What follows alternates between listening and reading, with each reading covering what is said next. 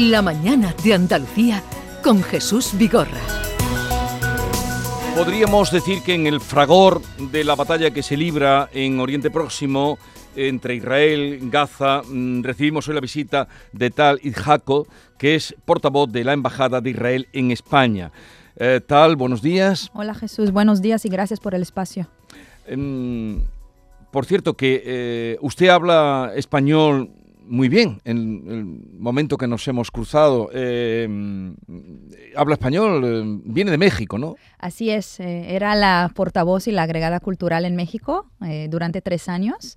Y bueno, cuando era niña también veía series en español en Israel. Nosotros en Israel adoramos a la cultura habla hispana. Así que pude aprender eh, español también de este lado. Y bueno, me da mucho orgullo poder ahora estar en España. Ya llevo aquí cuatro meses en esta misión diplomática como la portavoz de la embajada y me siento muy privilegiada de poder mm. estar aquí. ¿Cuál es el motivo de su visita a Andalucía? No sé si va a estar en alguna otra ciudad o solo en Sevilla. Eh, esta visita es aquí en Sevilla. Nos consideramos desde la embajada, obviamente, que no deberíamos estar nada más en Madrid. O sea, y al lado de eso tenemos que visitar a los diferentes lugares.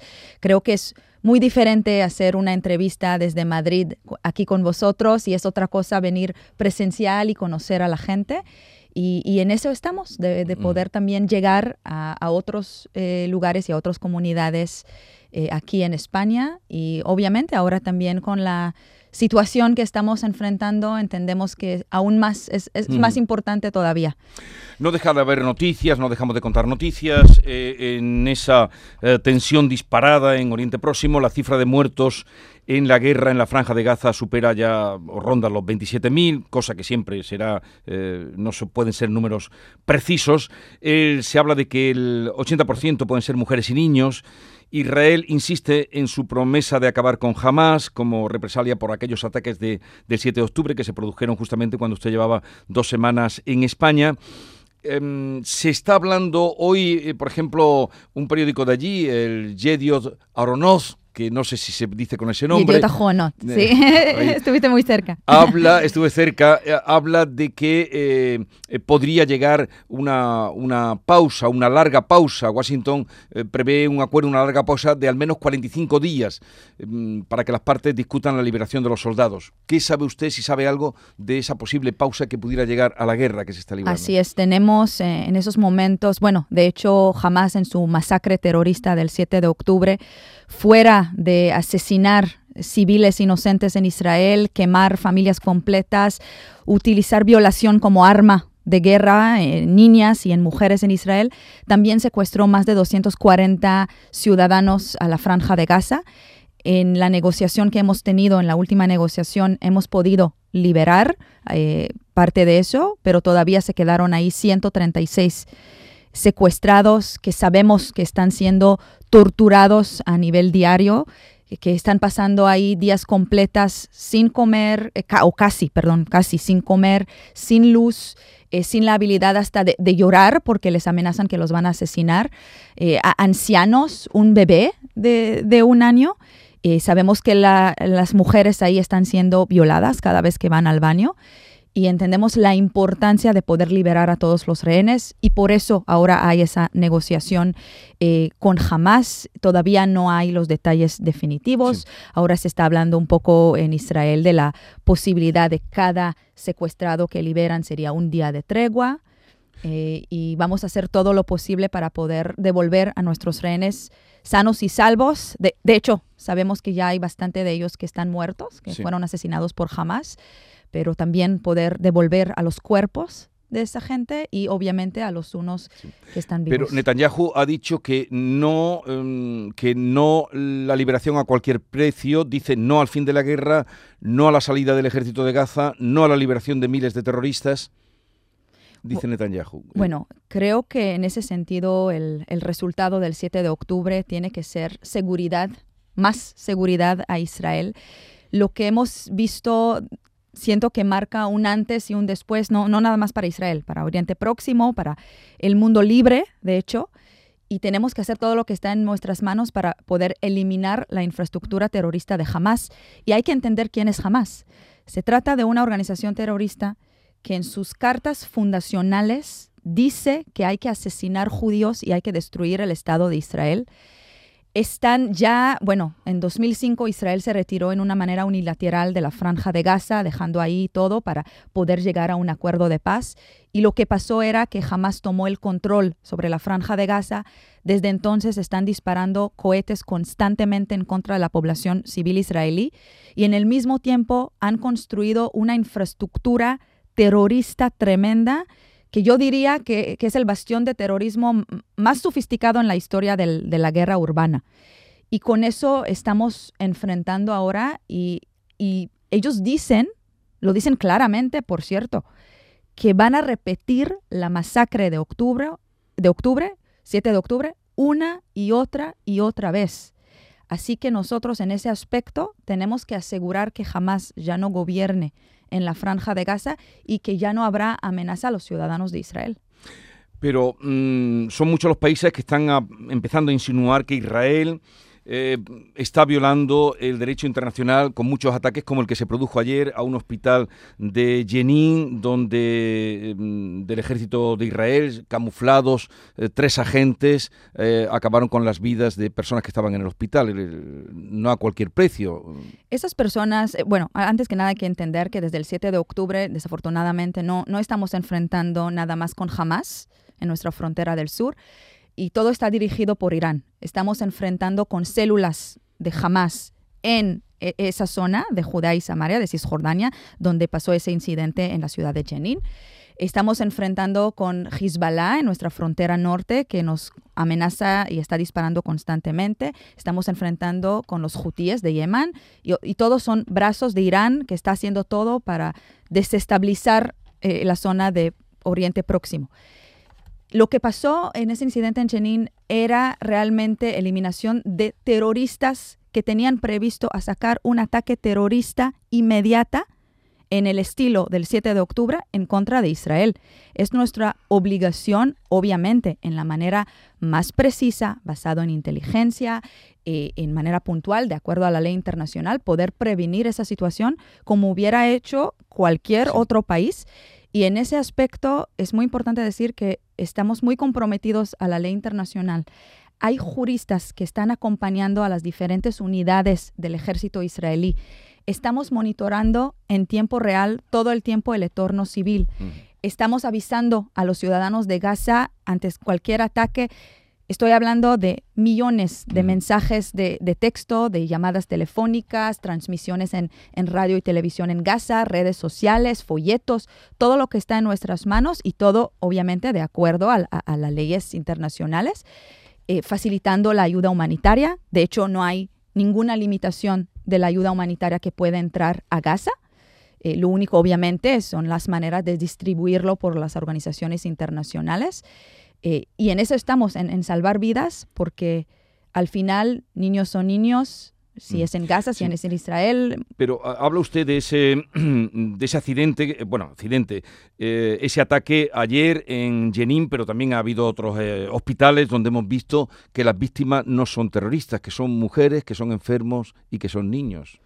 Nuestros ataques están enfocados en terroristas y en objetivos terroristas hay que entender lo que está haciendo Hamas. Está colocando toda su infraestructura terrorista dentro de la población civil. Como un ejemplo, desde el 7 de octubre ya se han disparado más de 14.000 cohetes en contra de Israel. Más de 2.000 de esos cohetes se cayeron dentro de la franja de Gaza causando muchos daños. Están robando la ayuda humanitaria que entra a Gaza. Hoy justo vi el último reporte, habla de más de 60 porcentaje de ayuda humanitaria que está siendo robada por Hamas. Tienen el interés que sus ciudadanos se mueran. De acuerdo a la ley internacional, hay objetivos que pueden ser legítimos, eh, de acuerdo obviamente a la amenaza que representan, y, en eso estamos obviamente con el consejo de, de los juristas y cumpliendo todo lo que hay que cumplir, con los grandes esfuerzos para salvar vidas y bueno, entendemos obviamente cada muerte de un civil eh, es una tragedia eh, y entendemos que guerra eh, es algo cruel para ambos lados y hay precios que cada uno de los lados tiene que pagar, pero hay también que entender que jamás tiene el interés de incrementar el nivel de las víctimas y obviamente también en la información que jamás está dando. No dice cuántos de ellos son terroristas. A, evaluaciones israelíes hablan de casi 10.000 terroristas que hemos logrado eliminar eh, eh, en esa guerra y ellos lo hablan como civiles. Entonces también yo dudaría a, esa información. Mm, pero mm, la cifra que se está barajando de muertos es mucho más de 10.000, es de en torno a 27.000 mm, de muertos en Gaza. otra vez, creo que hay aquí eh, muchos componentes. En cualquier caso, si ustedes acaban, digo Israel, ¿no? por referirme, usted que representa en este momento al Estado de Israel, em, si acaban con Hamas, ¿sería posible la creación de dos estados? Bueno, Israel desde siempre ha logrado llegar a la paz con los palestinos. De, hecho, fueron los palestinos que constantemente rechazaron propuestas, aunque fueron propuestas con mucha polémica eh, eh, en, Israel. De hecho, en el caso de Gaza, Israel retiró en 2005 de la franja de Gaza, dejando ahí toda una infraestructura donde podrían convertir a Gaza eh, en uno de los lugares más desarrollados eh, eh, y en un centro económico y, muy exitoso, pero el resultado de eso era terrorismo con, con Hamas, que, desde entonces lo que está haciendo es amenazando a Israel constantemente. Creo que si la respuesta, digamos, el resultado del 7 de octubre sería un Estado palestino, estamos hablando como un trofeo al terrorismo, porque jamás no representa a, los palestinos, no, no, no es un socio legítimo. Y durante todos esos años hemos probado una y otra vez que queremos llegar a la paz.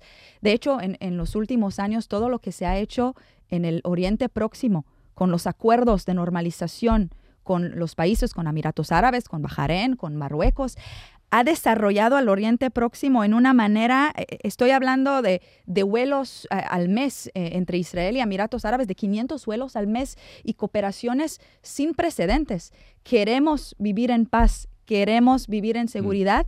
Pero para que eso puede suceder y para que realmente se podría tal vez negociar o hablar del futuro, antes tenemos que prometer y comprometernos a nuestra seguridad.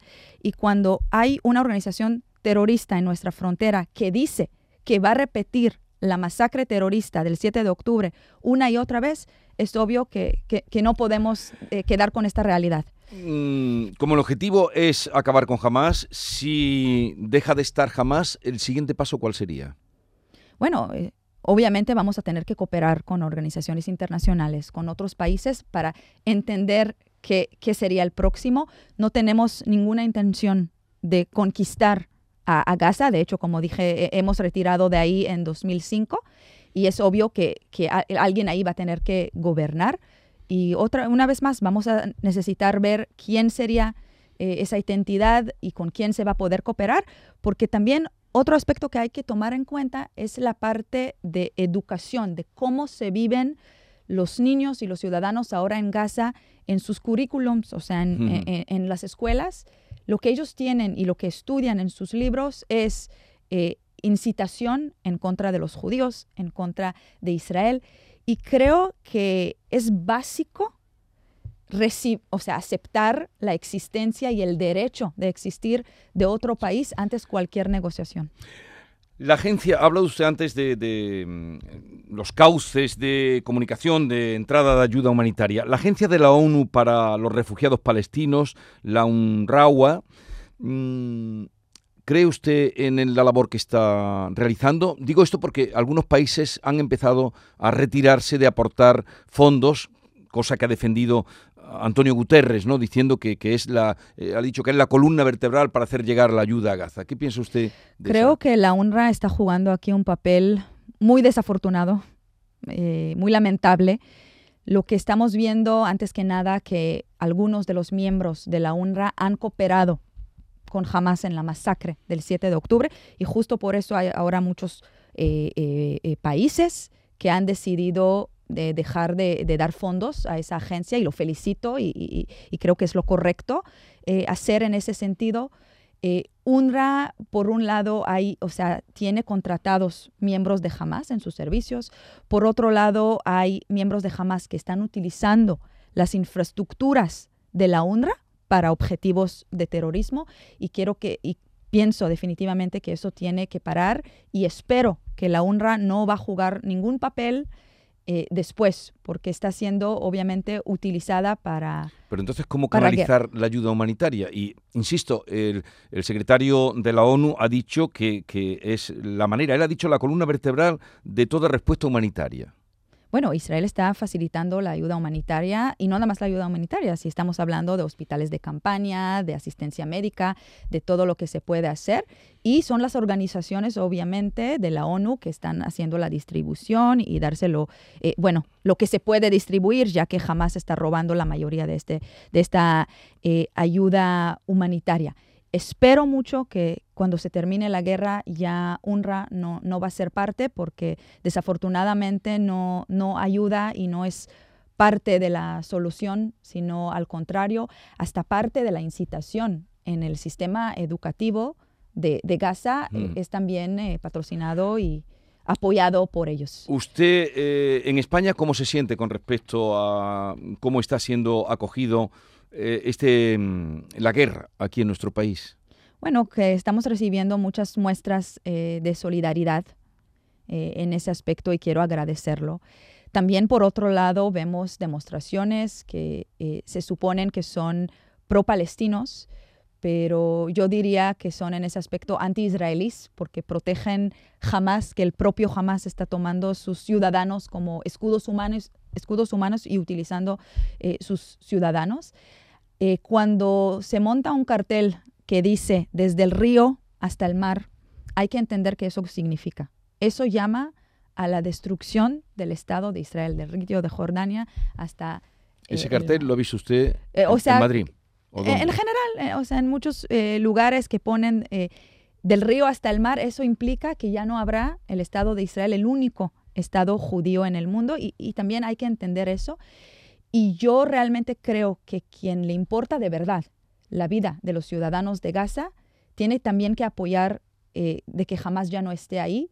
Y, lo estamos viendo, propios ahora ciudadanos eh, en Gaza eh, están reclamando en contra de Hamas porque entienden la desgracia de una organización terrorista que los toma como escudos humanos y, para el bien de los ciudadanos de Gaza, para el bien de Israel, para el bien de Oriente Próximo, no hay duda que hay que eliminar la infraestructura terrorista. El rey de España, Felipe VI, en una recepción de embajadores, estaría ayer también, eh, supongo, la representación de Israel en esa recepción, eh, pidió un alto el fuego duradero en Gaza. ¿Qué le parece? Si vuelven los rehenes sanos y salvos y si jamás dice que ya no va a amenazar a Israel como está haciendo ahora porque dice que va a repetir la masacre y que quiere destruir al Estado de Israel, podría ser una, un cese al fuego. Ahora la situación es que estamos realmente luchando por nuestra casa. E, esa guerra no la queríamos empezar. De hecho, el 6 de octubre hubo un cese al fuego. Hasta puedo decir que antes del 7 de octubre se dio permisos de 20 mil trabajadores que llegaron de Gaza y entraron a Israel todos los días para realmente poder ayudar y apoyar a la economía de Gaza. Pero hemos visto lo que pasó y, y, muchos, y también es muy importante decir, muchos de los ciudadanos del sur de Israel fueron que fueron masacrados, fueron amantes de la paz. Son gente que tomaron parte en iniciativas con Gaza, que hasta llevaron ciudadanos desde Gaza a hospitales de Israel para apoyarlos con una mejor medicina. Entonces tenemos que entender aquí con qué estamos enfrentando y, no, no hemos querido y no queremos esa guerra, pero tampoco no podemos permitir esa amenaza. ¿Desde cuándo no va usted por Israel? ¿Cómo, perdón? ¿Que desde cuándo no va por Israel? Eh, la verdad que acabo de estar un par de días eh, por motivos eh, familiares, desafortunadamente. estuve en Israel y, puedo decir que obviamente desde aquí siento la, tragedia nacional, pero cuando pude visitar a mi país después de, la, de la masacre, pude entenderlo aún más voy en el aeropuerto internacional y veo todas las fotos de los secuestrados y después, después cojo el tren y otra vez todas las fotos de los secuestrados y llego a casa y mi mamá y yo estamos por salir de la casa y me dice, hoy se me olvidó cerrar con llaves la puerta de atrás. Y le digo, mamá, pero mi hermana está en la casa, ¿por qué necesitamos cerrar la puerta de atrás y está aquí? Y me dice ella, no, no, no, desde el 7 de octubre aunque estamos en la casa, estamos cerrando todas las puertas con llave. Y creo que eso concluye todo lo de antes y después para la sociedad israelí. Tal Jacos, eh, portavoz de la Embajada de Israel en España, que ya ven ustedes con qué fluidez y riqueza de vocabulario habla nuestro idioma, es muy fácil entenderse. Por cierto, ¿qué quiere decir tal? Tal, de hecho, en español significa rocío. Rocío pero usted sabrá lo que supone esa, ese nombre aquí en esta zona, ¿no? lo, sabe. Rocío es un nombre, el Rocío, la romería del Rocío, es un nombre, usted diciendo qué tal significa Rocío, se le abrirá muchas puertas en Andalucía, se lo aseguro, se lo ah, aseguro. entonces voy a empezar a decirlo mucho más. Rocío y Jaco. Y, ya verá cómo se le abren muchas puertas. Eh, que tenga una buena estancia en, en Andalucía y en Sevilla. Eh, ¿Salón es solo para el saludo o también para la despedida? Shalom es para saludo, para despedida y también significa paz. Y quiero desear shalom, paz para todos los países democráticos. Amén. Y muchas gracias por la bienvenida en Andalucía. Un placer para mí estar aquí. Muchas gracias. Shalom. 9.34 minutos. Seguimos en un momento en la mañana de Andalucía. Ahora vamos con la otra tertulia. Esta es La mañana de Andalucía con Jesús Vigorra, Canal Sur Radio.